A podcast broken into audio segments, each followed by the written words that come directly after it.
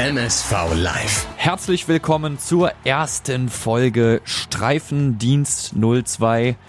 Wir von Radio Duisburg haben festgestellt, ey, Inzwischen gibt's hier so viele Leute, die den MSV so sehr lieben, dass sie sich wirklich jedes Heimspiel Kurve antun.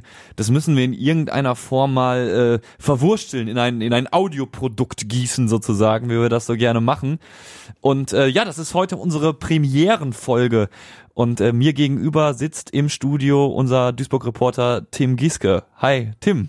Hi Nils. Was hast du dir gedacht, als der Chef um die Ecke kam und gesagt hat, macht mal einen Talk zum MSV, ihr redet doch sowieso den ganzen Tag nur drüber. Ja, ja. Also ähm, ich dachte mir, warum nicht? Auch wenn es jetzt wirklich, wie du schon gesagt hast, natürlich schon einiges dahingehend gibt, aber ich glaube, das, was die anderen können, das können wir schon lange. Und dadurch, dass wir auch jedes Mal eigentlich in der Kurve stehen, können wir dann auch noch vielleicht noch mal so eine kleine andere Perspektive aufziehen. Mal schauen. Ich wollte gerade sagen, ob du das Produkt mit wieso auch nicht gut bewirbst, sei mal dahingestellt. Aber dann kam ja noch ein Argument, das dafür spricht. Wir sind wirklich immer da und äh, kommen ja so aus, aus, aus äh, so einem Dunstkreis an Bekannten, äh, aus zwei Freundeskreisen kann man sagen, sehen uns aber auch regelmäßig, also stehen zusammen in der Kurve regelmäßig. Ähm, und äh, dachten, das ist eine Perspektive, die vielleicht mal interessant ist, äh, vielleicht auch für Hörer, Hörerinnen, die den MSV aus der Distanz verfolgen oder nicht mehr so oft ins Stadion kommen. Da gibt's ja die verschiedensten Gründe. Und äh, ja, ich meine, wir können bis jetzt festhalten, dass die Erfahrungen in der Nordkurve in dieser Saison auf einmal wieder angenehm sind und dass sich das nach den letzten zwei Jahren erstmal komisch anfühlt. Auf jeden Fall. Gerade wenn man jetzt sieht, was gegen Essen zum Beispiel los war. Ja. Ne, ähm, dieses Gefühl eines vollen Stadions, das hatten wir ja jahrelang nicht mehr. Ja. Und ähm, dann die Leute, die mitgehen, ähm, auch mal wieder positive Stimmung aufsaugen im Stadion. Das hatten wir ja ähm, das letzte Mal vor der Corona-Zeit, vor diesem Einbruch, äh, bevor es dann diese lange Corona-Pause gab.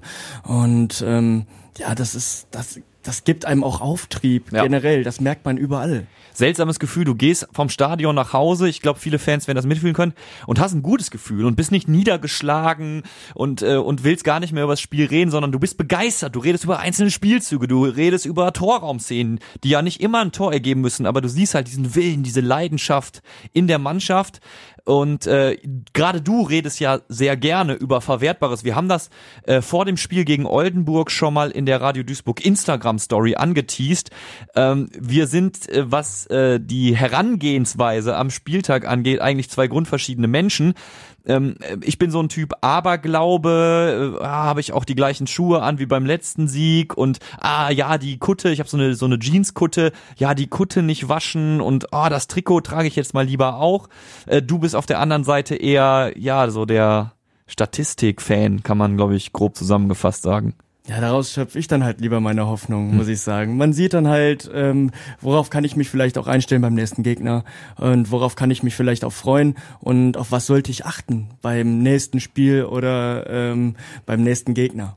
Ja, wir haben das ja, wir haben ja unsere Community auf äh, Instagram auch gefragt. Wie seht ihr es? Wir haben so eine kleine Umfrage gemacht. Tim, muss man sagen, äh, an der Front hast du verloren.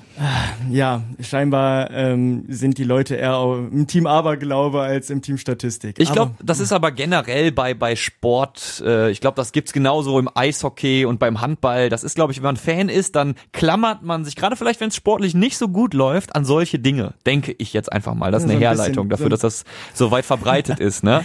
So ein bisschen Götzenanbetung. Ne? Also irgendwie sehen den kleinen Talisman dabei haben irgendwie, ne, wie du immer die gleiche Kutte oder den das gleiche Trikot, bis man dann verliert, ne?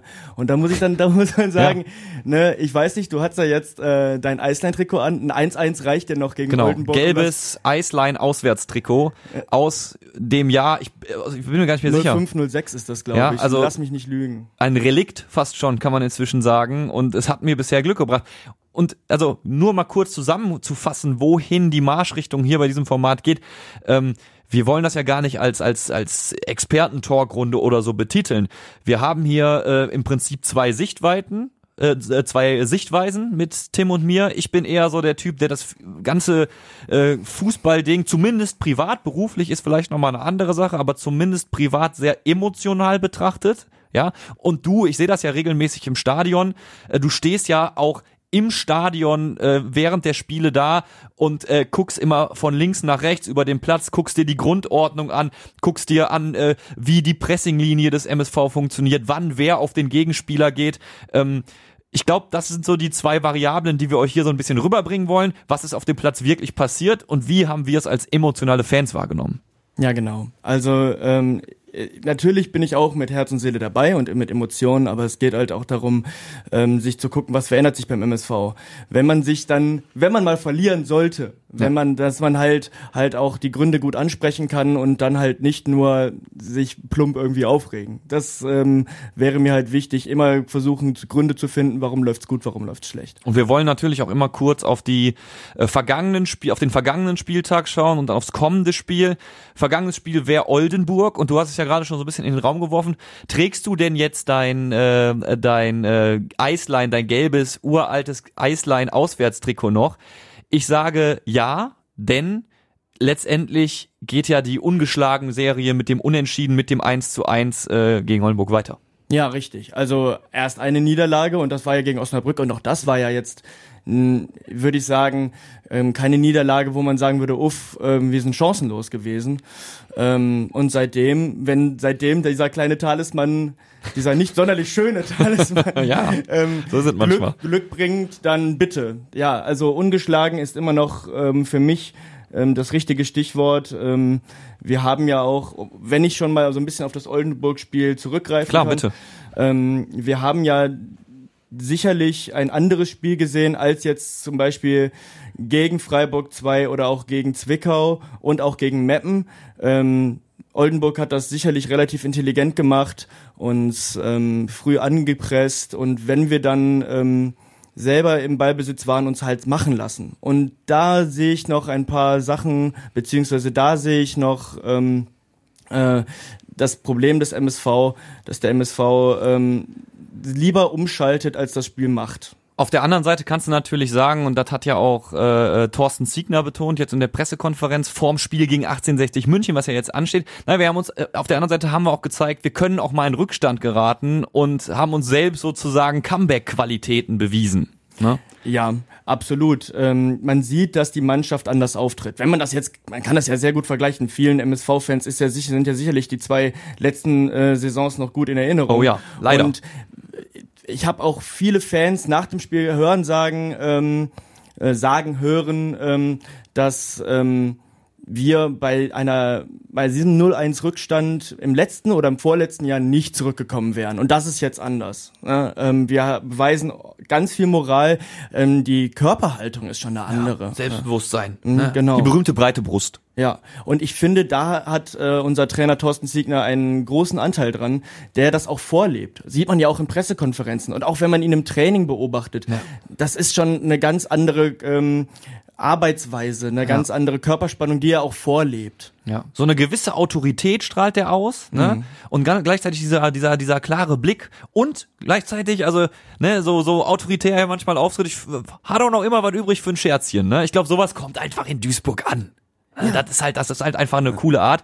Und unterm Strich kannst du sagen, ähm, ich war ein bisschen schockiert, aber vielleicht ist das auch die emotionale Sichtweise auf den MSV, äh, schockiert auf der auf, äh, ähm, auf der PK nach dem Spiel, also unmittelbar nach dem Spiel, hat der Oldenburger Trainer sowas gesagt, so ja, ne, hätte auch für uns ausgehen können. Und ich war kurz schockiert, weil ich mir dachte, hey, die haben da Dinger auf der Linie geklärt, das ist ja, ähm, weiß ich nicht, äh, out of this world. Also das ist ja ein unglaublicher Zufall, wenn so ein Ding nicht reingeht. Aber wenn du dann, glaube ich, aufs Papier guckst, hätte Oldenburg dann auch äh, mal ein 2-1 machen können zwischenzeitlich aus ihrer sie Sicht. Ne? Sogar, sie hätten sogar 2-0 in Führung gehen können. Ja. Ne? Also ähm, es gab sicherlich gerade zu Anfang der zweiten Hälfte. Genau, 2-0 hätten sie in Führung gehen können. Genau, genau das ist mhm. es. Ja. Ne, da gab es da gab's ein, zwei brenzlige Situationen, wo Sänger wie auch Mai ähm, die Kompaktheit gefehlt hat, ja. ähm, unserer Innenverteidigung und wo wir dann so ein bisschen auf dem falschen Fuß erwischt wurden. Ja. Das kann dann schon immer noch durchaus passieren. Aber auch das gehört vielleicht zum MSV im Moment so ein bisschen. Natürlich hättest du dir in den letzten zwei Jahren genau dieses zweite Ding halt noch gefangen. Ne?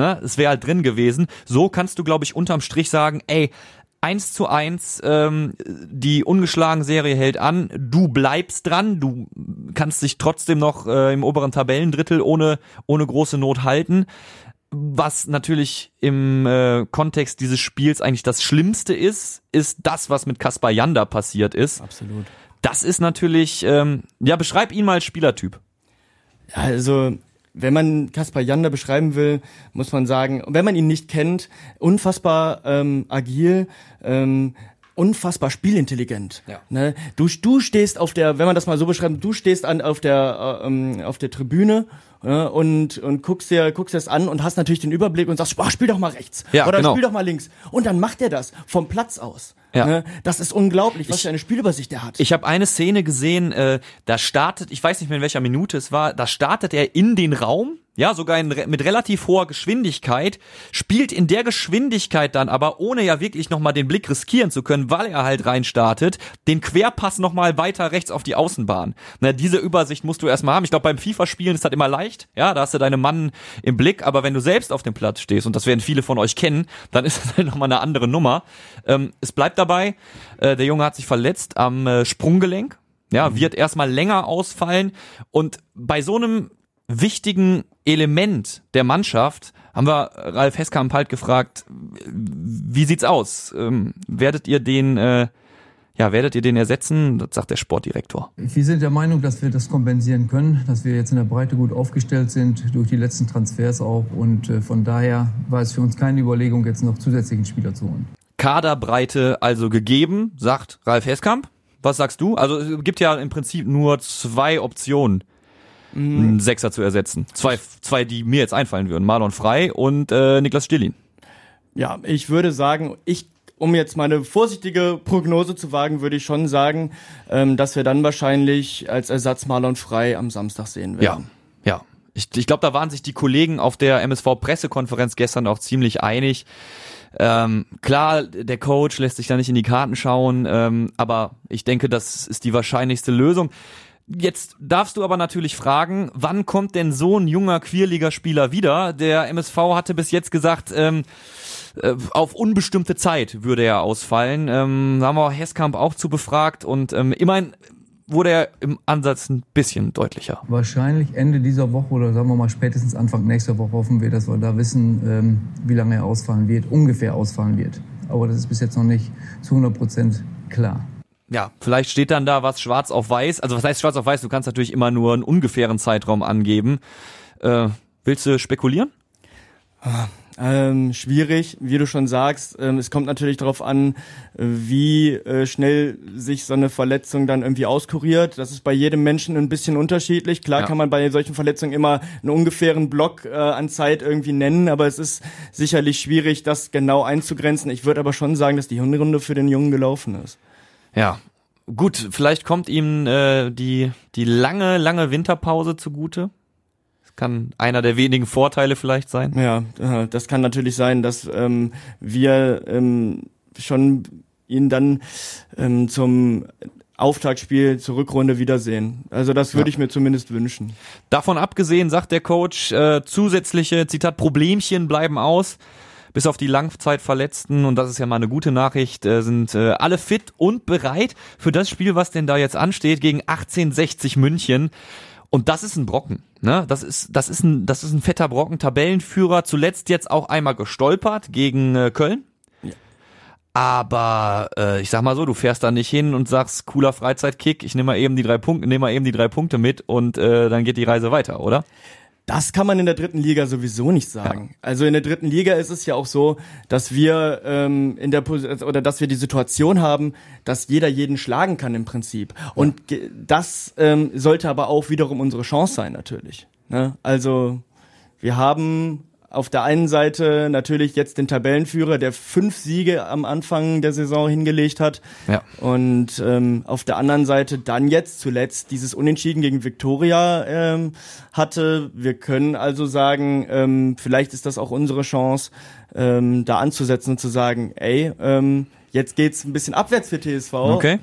Wäre Optim wär wieder sehr optimistische Betrachtungsweise. Ja, ja sieht mir gar nicht ähnlich eigentlich. Wollte gerade sagen. Ähm, aber ähm, man muss sagen, dass mir, wie gesagt, unsere Körperhaltung sehr gut gefällt. Ähm, ähm, auch der Trainer in der Pressekonferenz wieder die breite Brust präsentiert hat, ähm, auch vor diesem Spiel. Ja. Und ähm, sicherlich ja eine, eine Marschroute vorgibt, die so aussehen wird, dass es heißt, ähm, alles unter Unentschieden äh, ist, ist doof.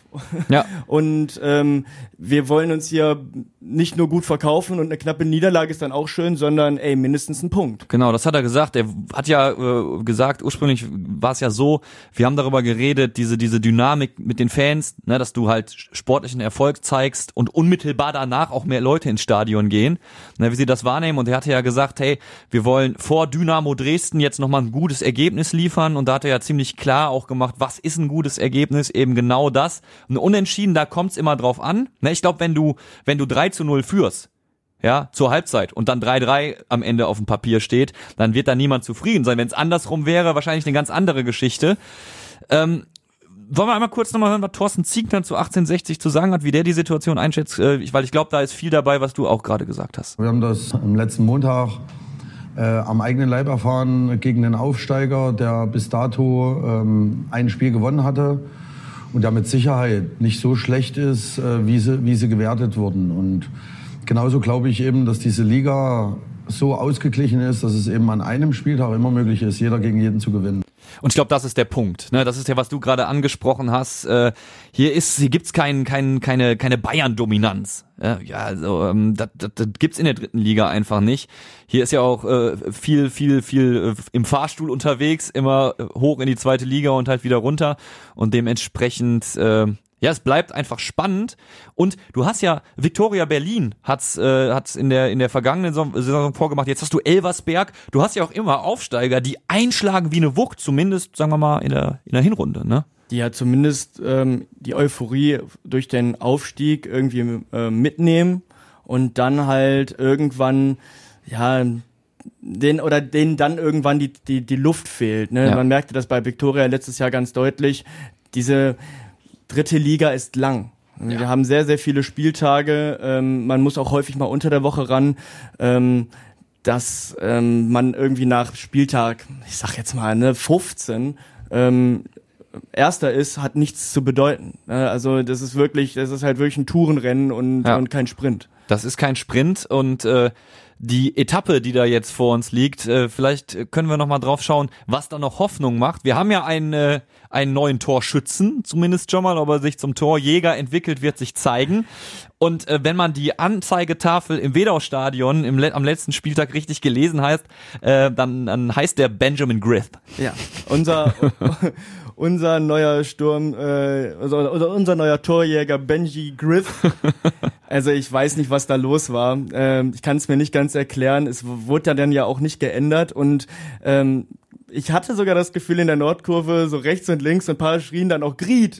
Ja, ja, muss, also. man, muss man kurz erläutern. Ich würde jetzt einfach mal sagen, das war ein klassischer Tippfehler in der Stadionregie. Klar. Ähm, aber wenn ihr im Stadion seid, ihr kennt das, äh, wenn jemand ein äh, Tor schießt, wird natürlich das äh, Spielerporträt gezeigt und der Name eingeblendet, genauso wie vor dem Spiel, wenn die Aufstellung verlesen wird.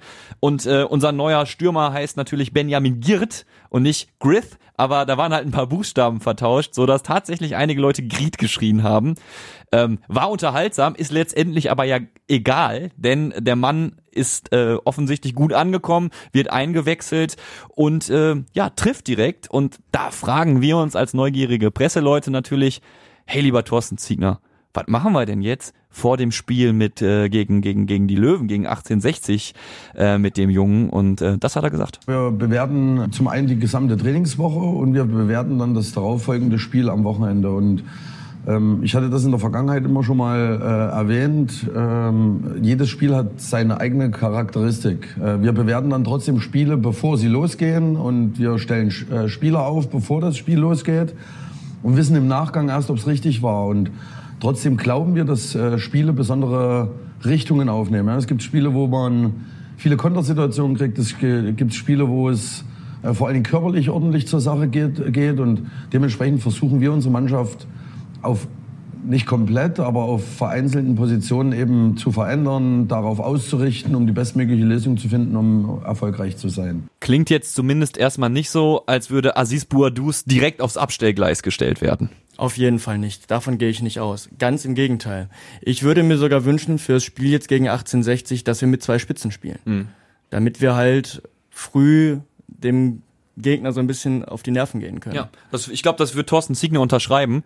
Er sagt ja, wir müssen gucken. Ne? Wir haben jetzt äh, mit Aziz und und äh, Gier zwei zwei äh, Spielertypen und äh, ja, wir müssen halt einfach schauen, wie wir die gegen einen Gegner einsetzen, wie wir die gegen den jeweiligen Gegner einsetzen. Ne? Hm, ich denke, dass wir, dass die Spielertypen, natürlich haben wir mit Aziz und äh, Benjamin Giert jetzt zwei unterschiedliche Spielertypen, aber so unterschiedlich sind sie gar nicht. Wir haben da eher zwei wuchtige Stürmer, die halt auch eher im Strafraum beziehungsweise im Fünfer ihre Stärken ah, haben. Physis ist doch ein Unterschied dann nochmal, ne? Sicher, äh, sicherlich, ähm, aber ähm, ich würde sie, ich, ich würde nicht sagen, wir haben jetzt hier einen super flexiblen, super agilen, super schnellen. Okay. Und, und Verstehe, worauf und, du hinaus willst. Also, ja, ja. also ich, ich würde sie, ich würde sie beide schon eher in die gleiche Kategorie packen. Ähm, was beide auf jeden Fall eint, ist auf jeden Fall ein äh, sehr guter Torriecher und ähm, die sich und beide fühlen sich sehr im, im Strafraum beziehungsweise im Fünfer wohl und das ähm, sehe ich auch nochmal äh, als große Chance, weil ähm, wenn ich richtig informiert bin, ist eine der wenigen Schwächen dieser Saison ähm, dem Löwen tatsächlich die Kopfballstärke. Also ja. da sind sie nicht sonderlich gut, da, da sollten wir vielleicht auch ansetzen. Ja, da müssen die Flanken ein bisschen besser reinkommen als im vergangenen Spiel. Und äh, wenn wir weiter so über Standards, über Ecken kommen, äh, wie wir das bis jetzt getan haben, was ja für MSV-Verhältnisse ein wahres Wunder ist, darf man wirklich sagen, äh, dann ist das eine feine Sache. Wir haben noch einen Mann, der sich noch nicht zeigen konnte, der wahrscheinlich aber, zumindest wenn ich äh, den Worten von Thorsten Ziegner lausche, ähm, ja, mal äh, starten darf. Oder zumindest mal ähm, starten, starten, stellen wir mal zur Debatte, ja, stellen wir mal ganz stark zur Debatte.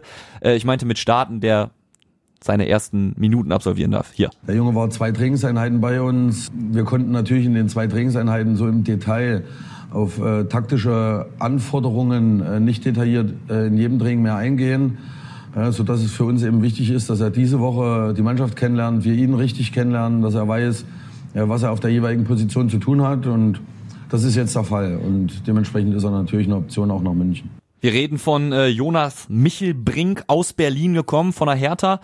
Ähm, sag mal kurz, du bist da so einer, du hast doch immer äh, Transfers, äh, Transfermarkt offen. Ist das ein, ist das ein guter? Auf jeden Fall. Man hört auch aus Berlin, dass man sich gewünscht hätte, dass er es in die erste Mannschaft geschafft hätte. Mhm. Ist ein Spieler mit Potenzial, ähm, auch spielerisch und technisch sehr beschlagen. Ähm, ich habe mich sehr gefreut, als er kam. Hätte hab mich sogar gewundert.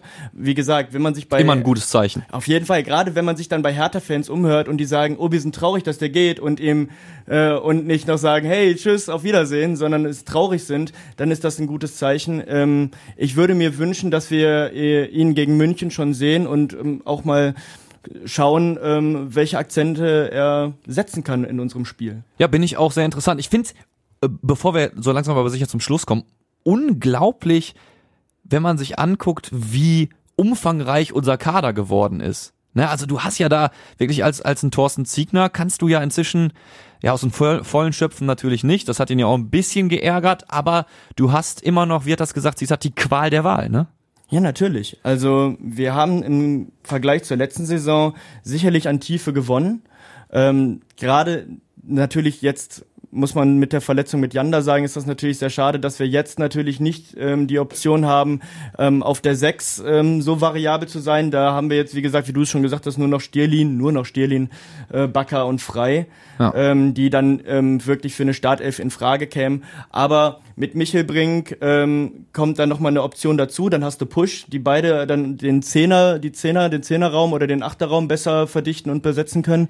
Und dann hast du natürlich auch Leute, auf die ich mich im Laufe der Saison vielleicht äh, freue. Wir haben auch ein, zwei Jugendspieler noch, die vielleicht noch nicht so weit sind, aber mhm. vielleicht im Laufe der Saison kommen mit einem Hamza Anhari zum Beispiel, der vielleicht noch nicht jedem ja. Duisburger im Begriff ist, aber der schon U-Nationalmannschaften spielt ähm, und dann ähm, vielleicht auch eine Option ist äh, in weiterer Zukunft. Und ja, wir haben auf jeden Fall ähm, eine andere äh, Fülle an Spielern, die wir äh, einsetzen können. Und ähm, gerade in der Abwehr haben wir eine gewisse Stabilität und haben da gar nicht auch momentan zumindest toi toi toi nicht ähm, den Druck ständig neue ähm, Kombinationen auszuprobieren, weil ja. es läuft. Es läuft halt einfach. Und das ist halt das, was den MSV auch nach München tragen wird und was halt auch einfach dafür spricht, dass wir in München auch dem Tabellenführer die Stirn bieten können. Ich bin sehr gespannt aufs Spiel. Ähm, ich werde mein Eisline-Trikot tragen, äh, um darauf nochmal zurückzukommen, um, um, um äh, den Bogen zurück zum Anfang äh, der Folge zu schlagen. Ich ähm, würde sagen, ich, ich schlage das jetzt einfach mal vor, wir müssen das nicht zum Ritual machen. Wenn es zum Beispiel Pech bringen, können wir es auch gerne wieder aus der, aus der, äh, aus dem Format äh, rausschmeißen. Wir tippen immer zum Abschluss der Folge. Okay, dann machen wir den Anfang. Ähm, ja, ich bin ja ein Optimist. Ich bin ja der Optimist hier in der Runde. Und ähm, deshalb tippe ich, äh, auch wenn das vielleicht nicht rational mit Argumenten zu begründen ist, äh, 2-0. Okay. Ja, ähm, du kommst jetzt mit einem Punkt, ne? Ich komme jetzt mit einem Punkt. Ja, ja. Ich, ich wünsche mir äh, ein umkämpftes, also wünschen ich äh, wünschen würde ich mir natürlich auch einen Sieg, aber ich würde mich mit einem umkämpften 2 zu 2 und einem gut herausgespielten 2 zu 2 mehr als zufrieden geben. Ja. Okay, das nehme ich mit. Wäre ja auch wahrscheinlich dann ein unterhaltsames Spiel bei dem Spielstand. Äh, unterhaltsames 2 zu 2. Wir werden dann gucken, ob Thorsten Ziegner das ähnlich sehen würde bei einem Unentschieden.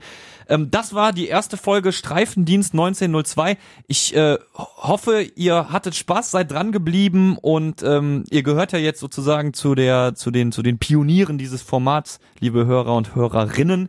Das heißt, wenn ihr ähm, Anregungen habt, Ideen, äh, Feedback, dann äh, schickt uns das doch gerne zum Beispiel via Mail an studio.radio äh, radioduisburg.de. Oder ihr könnt uns auch eine WhatsApp-Sprachnachricht schicken. Die könnten wir dann nämlich in der nächsten Folge abspielen. Freuen wir uns beim Radio auch immer drüber. Äh, Tim, ich habe gar nicht auf die Uhr geguckt. Ich äh, weiß nicht, wie lange wir dran sind, ähm, aber äh, können wir nochmal machen, finde ich. Ja, auf jeden Fall, gerne. Bis zum nächsten Mal. Ciao. Ciao. MSV Live